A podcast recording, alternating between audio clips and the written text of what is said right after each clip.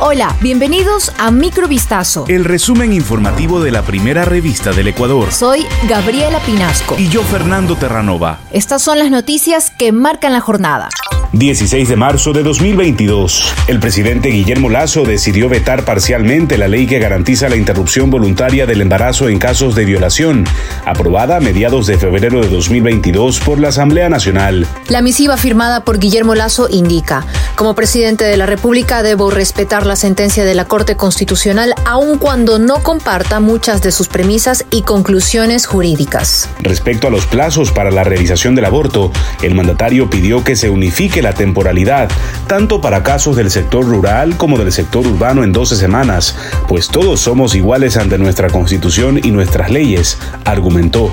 Por ello, incluyó en su texto algunos requisitos que pueden ser incluidos en el cuerpo penal, como por ejemplo una denuncia penal, el examen médico o la declaración juramentada para poder realizar el aborto. Luego de un mes y medio del crimen de la periodista Johanna Gabriela Guayguacungo Tingo, el presunto autor directo del femicidio, Carlos Fernando E., de 28 años, fue llamado a juicio. La víctima y el hoy procesado fueron vistos por un vecino en la esquina de una tienda en el sector de Calderón, al norte de Quito. El testigo observó cómo la pareja discutía fuertemente y el agresor golpeaba a Johanna, sosteniéndola contra la pared. Sin embargo, cuando salió de la tienda ya no estaba en el lugar. El cuerpo de la mujer fue encontrado al siguiente día sin vida y con signos de asfixia por estrangulación y lesiones en su cuello. Tras la investigación del perfil de la víctima, se descubrió que habían antecedentes de problemas entre la fallecida y quien era su novio.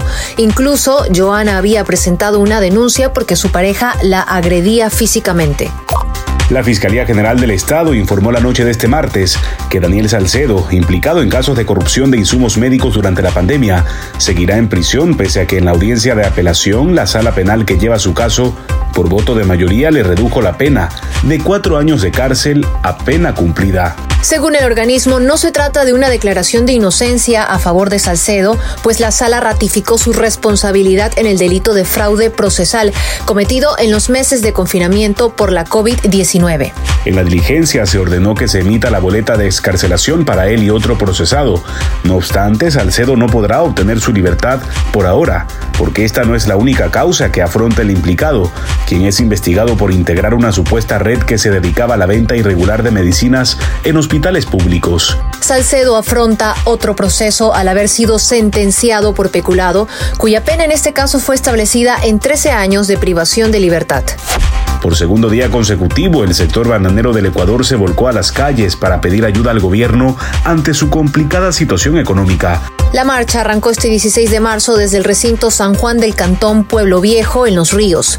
En su recorrido, decenas de productores de El Oro, Guayas y Cotopaxi también se unieron para solicitar al gobierno que se declare el estado de emergencia del sector. A decir de los representantes, cada semana tienen pérdidas de alrededor de 10 millones de dólares, lo que vuelve insostenible su negocio.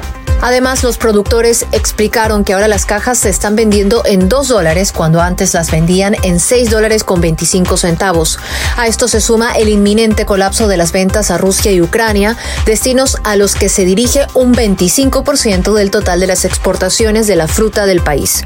El presidente de Estados Unidos, Joe Biden, autorizó este miércoles una ayuda militar masiva para Ucrania, poco después de que su presidente Volodymyr Zelensky implorara al Congreso estadounidense que cree una zona de exclusión aérea sobre su país, una súplica que no le fue concedida. Zelensky afirmó, dirigiéndose a Biden durante un discurso por videoconferencia retransmitido en directo ante el Congreso y por todas las televisiones del país, Usted es el líder de una nación, de su gran nación. Deseo que sea el líder del mundo. Ser el líder del mundo es ser el líder de la paz. Biden confirmó poco después una ayuda militar adicional de 800 millones de dólares a Ucrania, lo que significa un paquete sin precedentes de mil millones de dólares en una semana para ayudar al ejército ucraniano a defenderse de las tropas rusas que invaden el país. Pero como era de esperar, no accedió a su petición de establecer una zona de exclusión aérea sobre Ucrania porque para Washington conduciría a una confrontación directa con Rusia y, como dijo una vez Biden, a una tercera guerra mundial.